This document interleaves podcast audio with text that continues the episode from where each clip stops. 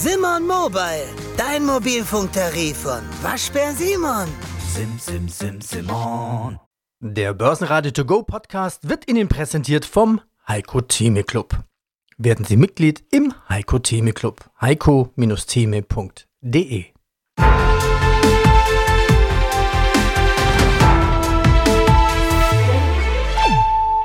Börsenradio Network AG. Marktbericht. Aus dem Börsenradiostudio meldet sich Peter Heinrich. Montag, 18. September 2023. Am Samstag waren wir in Düsseldorf auf dem Börsentag. Hier nochmal schöne Grüße an alle Hörer, die wir dort getroffen haben und danke fürs Lob.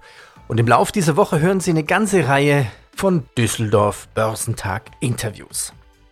Heute Gaspreise hoch, Ölpreise hoch, schwacher Euro, wir kaufen teures Öl mit einem schwachen Euro. Die Ölpreise sind auf einem 15-Monats-Hoch. Für das Tanken heißt es, dass der Dieselpreis seit Juni um 30 Cent gestiegen ist. Guten Tag, mein Name ist Christian Henke, ich bin Senior Market Analyst bei IG in Frankfurt. Dein Vortragsthema, was du heute hältst, ist, wohin fließt das Geld? Wir haben vorhin Öl angesprochen.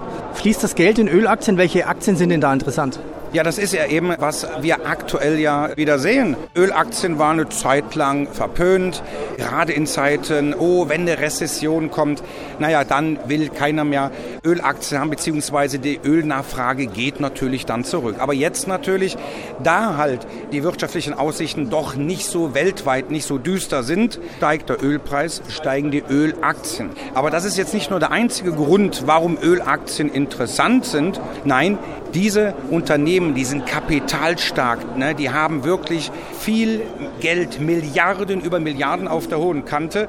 Das fließt zum einen über Aktienrückkäufe an die Anteilseigner zurück, aber auch, und das ist natürlich auch für die Zuhörer sehr interessant, in Form deutlich höherer Renditen und sprich also Dividenden. Ne?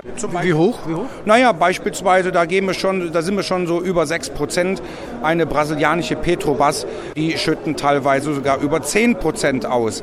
So, das heißt, das sind aber auch keine Eintagsfliegen, das sind auch Unternehmen, die auch regelmäßig, auch über die letzten Jahre hinaus auch immer Dividenden ausgeschüttet haben. Und das ist natürlich nochmal die Kirsche auf der Sahnetorte, wenn ich jetzt natürlich davon ausgehe, und Experten gehen ja auch davon aus, dass der Ölpreis wieder dreistellig wird. Ja, ob wir jetzt Brand oder WTI anschauen, das spielt keine Rolle, weil ganz einfach wir eine Angebotsverknappung weiterhin haben. Und vor allem, was ist, wenn China oder China, wie man es halt ausspricht, wieder richtig Fahrt aufnimmt. Ne, da ist ja zuletzt die Wachstumslokomotive, hat so ein bisschen an Dynamik verloren. Aber was ist, wenn die Chinesen wieder fleißig produzieren? Dann könnten wir bei einer gleichzeitigen Reduzierung der Fördermengen wieder deutlich höhere Ölpreise sehen. Und da würden eine BP, eine Shell oder auch sehr interessant eine italienische Eni ja, davon natürlich profitieren und vor allen Dingen, wenn der Ölpreis steigt und wenn wir wirklich mal eine etwas deutliche Korrektur in Aktienmärkten sehen würden, dann würden wieder ganz schnell defensive Sektoren auf den Plan gerufen. Das heißt mal weg von Öl, aber dann würden wieder Konsumgüteraktien interessant sein. Aber aktuell Öl, das ist momentan, was die Anleger halt nicht nur riechen wollen, sondern letztendlich auf dem Kurszettel auch sehen wollen. Der DAX könnte sich trotz seines schwachen Wochenstarts weiter stabilisieren, sofern das Tief von 15.570 Punkten aus der letzten Woche bestehen bleibt. Der Fokus liegt auf der anstehenden FED-Sitzung, wobei wenige Änderungen erwartet werden. Die größte Frage dreht sich um die Dauer der gegenwärtigen Zinsen. Die Schlusskurse.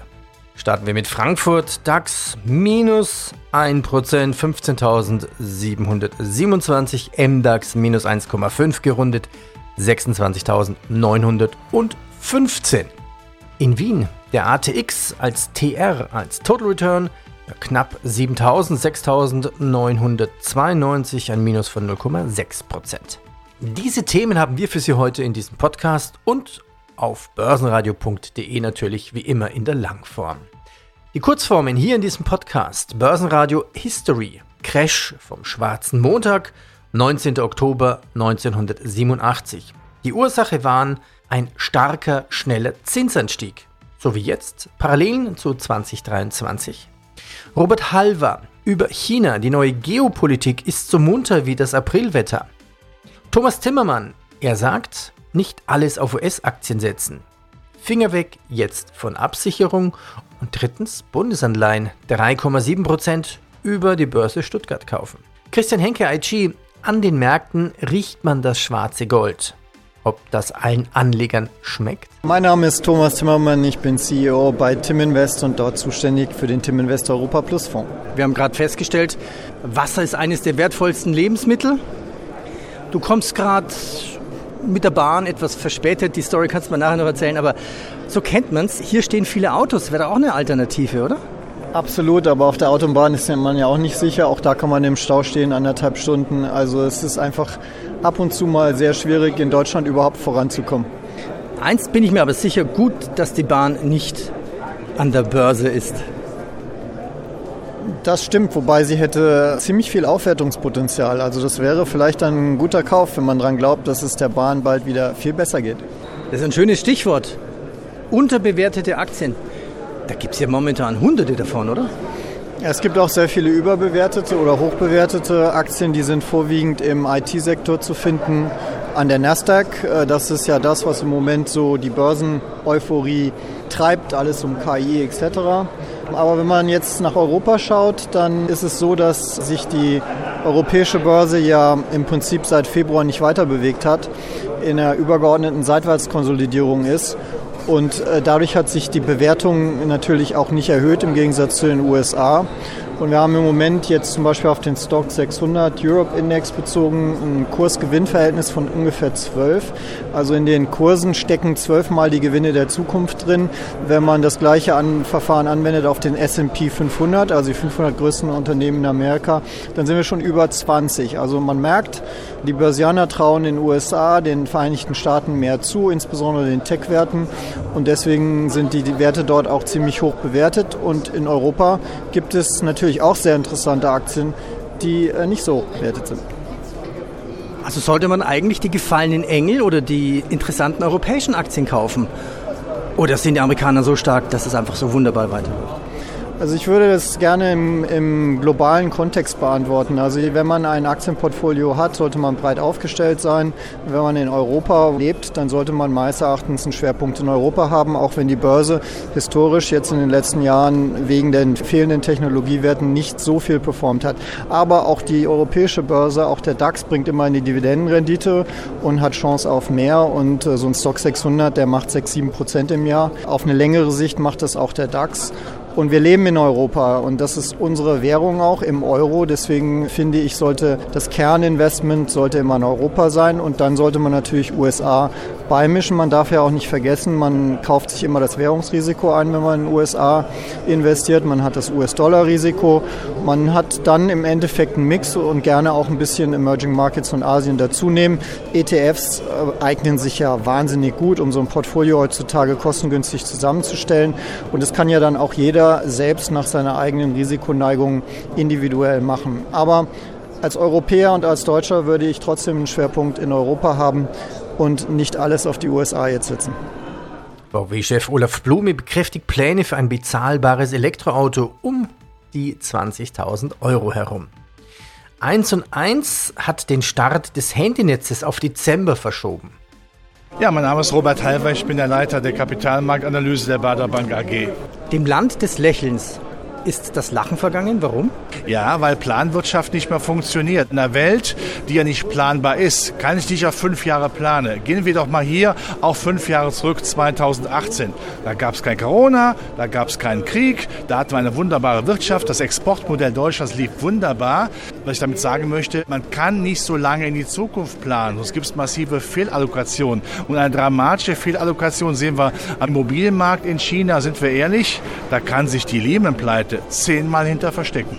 Oje, ist das der nächste schwarze Schwan? Nein, das nicht, weil natürlich auch die Chinesen seitens ihrer Notenbank, der People's Bank of China, alles tun werden, damit es nicht zusammenbricht. Denn wenn das zusammenbrechen würde, hätten wir ja nicht nur einen Drachen, der gar nicht mehr fauchen kann, sondern wir hätten auch größte soziale Probleme, weil auf einmal die Chinesen merken würden, ui, dieser Mittelstand, den wir aufgebaut haben, dieser Wohlstand, den wir hatten, der ist jetzt auf einmal futsch. Und dann bekommt China ernste Probleme. Und ich rede sogar vom Bürgerkrieg. Ja, lässt sich nachvollziehen, weil es gibt ja über 50 ethnische Untergruppen in China. Das, das, wissen die wenigsten. Der Deal der Chinesen ist immer, ich habe zwar als Zentralregierung KP die totale Kontrolle. Als Gegenleistung bekommen die aber einen sensationellen Wohlstand. Das funktioniert so lange, wie der Wohlstand da ist. Aber wenn die Jugendarbeitslosigkeit, also wenn man mit gutem Uni-Abschluss Taxi fahren muss oder ich sage es mal so, Schiffschaukelbremser wird, ja, dann ist der Spaß zu Ende. Denn das darf man nicht vergessen. Und wenn man sieht, wie viele Abermillionen ihr Geld, Chinesen ihr Geld bei Immobilien verloren haben, das ist kein Spaß mehr. Und es gibt anscheinend extrem viel hohe Arbeitslose. China hat jetzt auch angefangen, die Statistik nicht mehr zu veröffentlichen. Ne? Genau, das heißt also dieser Sozialismus, ich habe immer gesagt, kann man mich immer gerne mit zitieren, jede Form von Sozialismus ist eins, scheiße, weil er noch nie erfolgreich war. Und das Sondermodell China, wo man gesagt hat, da funktioniert das mal mit Sozialismus. Nein, man sieht eben nicht, weil man teilweise am Bedarf vollkommen oder eigentlich total am Bedarf vorbeiplant und einfach nicht diese Wirtschaftskraft, die das Land ja durchaus hat, auch von der Intelligenz, intelligente Menschen, die Chinesen, dass man das nicht nutzen kann. Und wenn man zu erfolgreich wird, das haben wir gesehen bei den großen Führungspersönlichkeiten der Hightech-Industrie, da wird man noch kalt gestellt. Ja, oder jetzt ist ja auch ganz aktuell der Verteidigungsminister verschwunden. Ja, auf einmal sind die weg und dann hört man dann einige Monaten, ja, die gehen auf ihre Datscha, sage ich jetzt mal zurück, weil sie vielleicht eine Äußerung getätigt haben, die nicht passt hat. Das heißt, diese Art von, ich sag mal, Gesellschaftsform und Börse, das passt nicht zusammen. Das vermischt sich nicht. Also Öl und Wasser vermischen sich da vielleicht eher noch mehr. Aber China hat ein veritables Problem. Sie werden die Wirtschaft wieder konsolidieren, wir stabilisieren, aber das muss man sehr klar erkennen das Land des Lächelns, da wird nicht gelacht. Und wenn wir ohnehin auf Herrn Xi Jinping schauen, dem Staatspräsidenten, da sollte man eine Anleihe an unseren Bundeskanzler nehmen. Der lächelt immer. Im MDAX setzt United Internet den Maschinenbauer Kronis. Ferrari tritt im Eurostox 50 an die Stelle von Vonovia und Munich Re ersetzt Kering im Eurostox 50. Mein Name ist Stefan Risse, ich bin Kapitalmarktstratege bei Akatis Investment. Und aus dem Börsenradiostudio grüßt Peter Heinrich. Grüß dich, Stefan. Servus. Hallo. Wir machen heute so eine Art Börsenradio History. Dann einen Vergleich. Wir gehen ins Jahr 1987. Jetzt haben wir momentan einen Rekordzinsanstieg. Jetzt. Im Euroraum. Rekordzinsen in einer Rekordzeit vor einem Null-Rekord an Zinsen. Heute gehen wir in die Vergangenheit und werfen einen genaueren Blick auf einen der denkwürdigen Momente der Finanzgeschichte, den schwarzen Montag von 1987, einen Tag, an dem die Börsen weltweit ins Taumeln gerieten und der den ersten großen Börsencrash nach dem Zweiten Weltkrieg markierte. Wir wollen nachschauen, was waren die Ursachen und welche Lehren können wir vielleicht daraus ziehen. Der Crash am schwarzen Montag, 19. Oktober 1987. Vor dem Crash wie sahen die Börsen da aus? Da kann man sagen, die Aktienmärkte, insbesondere in den USA, die hatten einen regelrechten Bullenmarkt und das sogar über mehrere Jahre hinweg, von 82 bis 87. Da hat sich der Dow Jones fast verdreifacht. Den DAX, den gab es damals noch nicht, aber seinen Vorgänger. Wie war denn damals die Zinsentwicklung und was glaubst du, was waren die Ursachen dieses schwarzen Crashes? Das hatte ganz ursächlich mit den Zinsen zu tun, warum ich dieses Beispiel auch bemühe, weil es nicht exakt gleich läuft in diesem Jahr wie 1987, aber man doch gewisse Parallelen sehen kann. Wir haben 1987 einen enormen Anstieg der Rendite der zehnjährigen Anleihen gehabt, von rund 7% auf rund 10%. Also knapp 3% stiegen die Zinsen damals, und zwar von Januar bis dann in den Oktober hinein. Und die Börsen kletterten parallel dazu aber auch. Und ähnliches haben wir ja dieses Jahr auch erlebt. Den Zinsanstieg am Anleihenmarkt schon 2022 erlebt. Das ist der Unterschied. Da haben wir, wenn wir uns die amerikanischen Zinsen angucken, dieses Jahr dann nur knapp 1% zugelegt. Am Anleihenmarkt war der Zinsanstieg also schon im vergangenen Jahr. Dafür haben wir diesmal bei den Leitzinsen stärker zugelegt. Da ist damals nicht viel gemacht worden. Aber es gab damals, und die Regel galt, konnte man auch bei Costolani gut nachlesen in seinen Büchern, es galt eigentlich die Regel, der Aktienmarkt folgt dem Anleihemarkt in einem Abstand von drei bis maximal zwölf Monaten. Und August waren dann quasi neun Monate erreicht. Und äh, Mitte August erreichte der Markt dann sein Hoch. Ich habe das, glaube ich, sogar noch beim Dow Jones auf den Punkt genau im Kopf. Das waren 2722 Punkte. Und dann bröckelte der Markt ab auf irgendwas bei 2200. Und dann kam eben, und zwar bis zum Freitag, dem 16. Oktober. Und dann kam am Montag, am dem Montag, der dann der schwarze Montag wurde, am 19. Oktober, ein Kurssturz im Dow Jones Index von 508 Punkten. Da würdest du heute keine Wimper mehr für zucken. Aber damals auf einem Niveau von 2200 entsprach das 22,3 Prozent an einem einzigen Tag. So, und das war ein größerer Kursverlust, als es jemals am Tag gegeben hatte. Das hatte man auch nicht 1929 gesehen.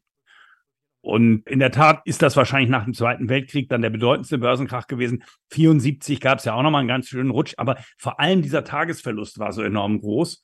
Und das Ganze hatte auch politische Folgen, denn damals waren diese Aktienindex-Futures, die wir heute im Tagesgeschäft hier und da und überall einsetzen, wir uns absichern oder spekulieren wollen, die waren relativ neu.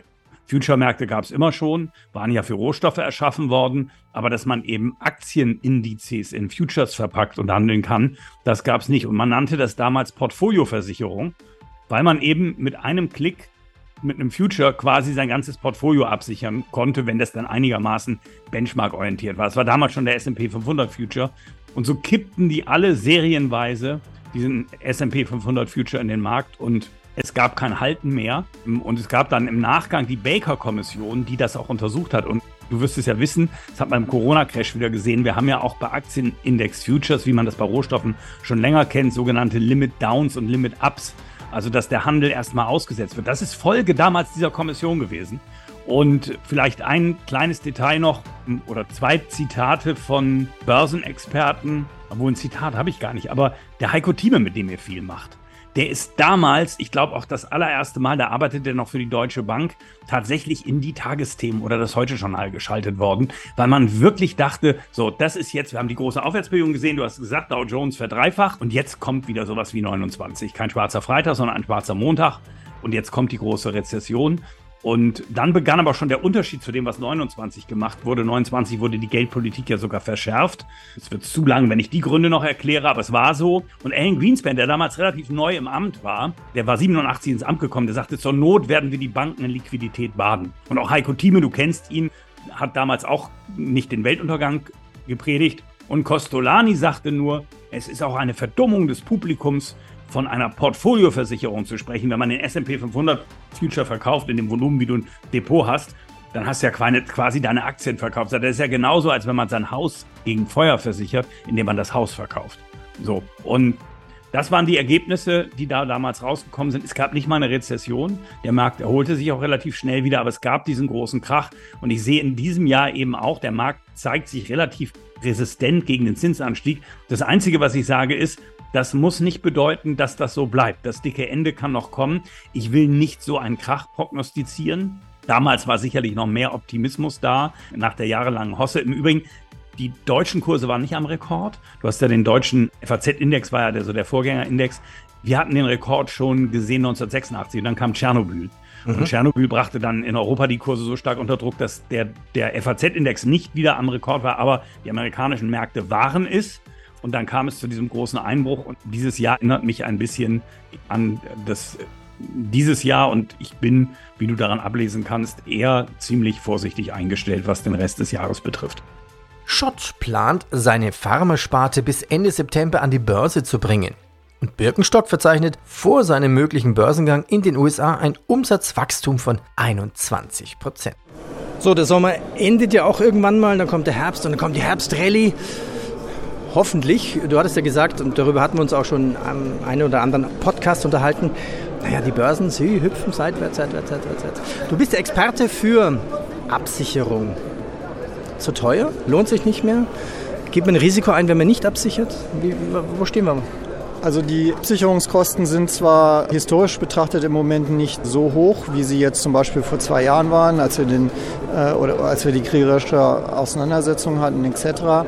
Aber die Börse geht per se seitwärts. Also wer jetzt absichert, zahlt immer noch zwischen 5 und 7 Prozent auf ein Jahr ungefähr äh, auf ein breit diversifiziertes Portfolio und diese 5 bis 7 Prozent Rendite sind futsch. Äh, insofern finde ich, da die Börse weder nach unten noch nach oben zurzeit starke Impulse zeigt, und es auch nicht absehbar ist, dass diese Seitwärtsbewegung sich jetzt schnell auflöst, sollte man lieber die Finger davon lassen, sondern das Risiko klüger steuern, nämlich über, über den Geldmarkt. Beispiel dafür? Einfach, wenn man sich unsicher fühlt, was die Aktienbörsen angeht, in den nächsten zwei, drei Wochen die Aktienquote reduzieren, äh, also einfach verkaufen, Gewinne mitnehmen und stattdessen zum Beispiel in Bundesanleihen anlegen. Da gibt es viele Laufzeiten, kann man sich auswählen, sechs Monate, neun Monate, zwölf Monate.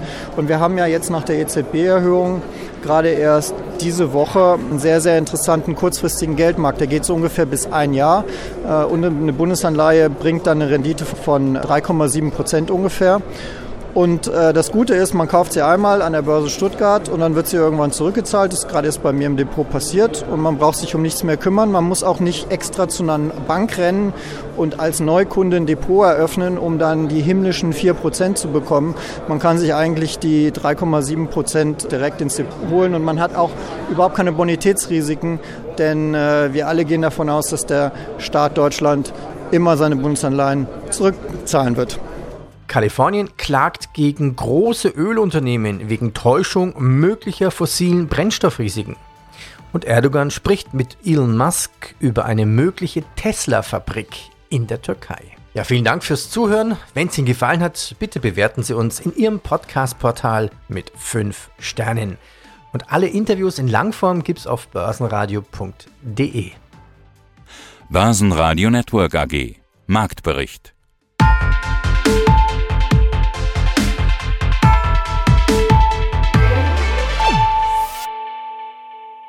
Das Börsenradio Nummer 1.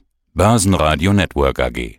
Der Börsenradio To Go Podcast wurde Ihnen präsentiert vom Heiko Theme Club. Werden Sie Mitglied im Heiko Theme Club. heiko-theme.de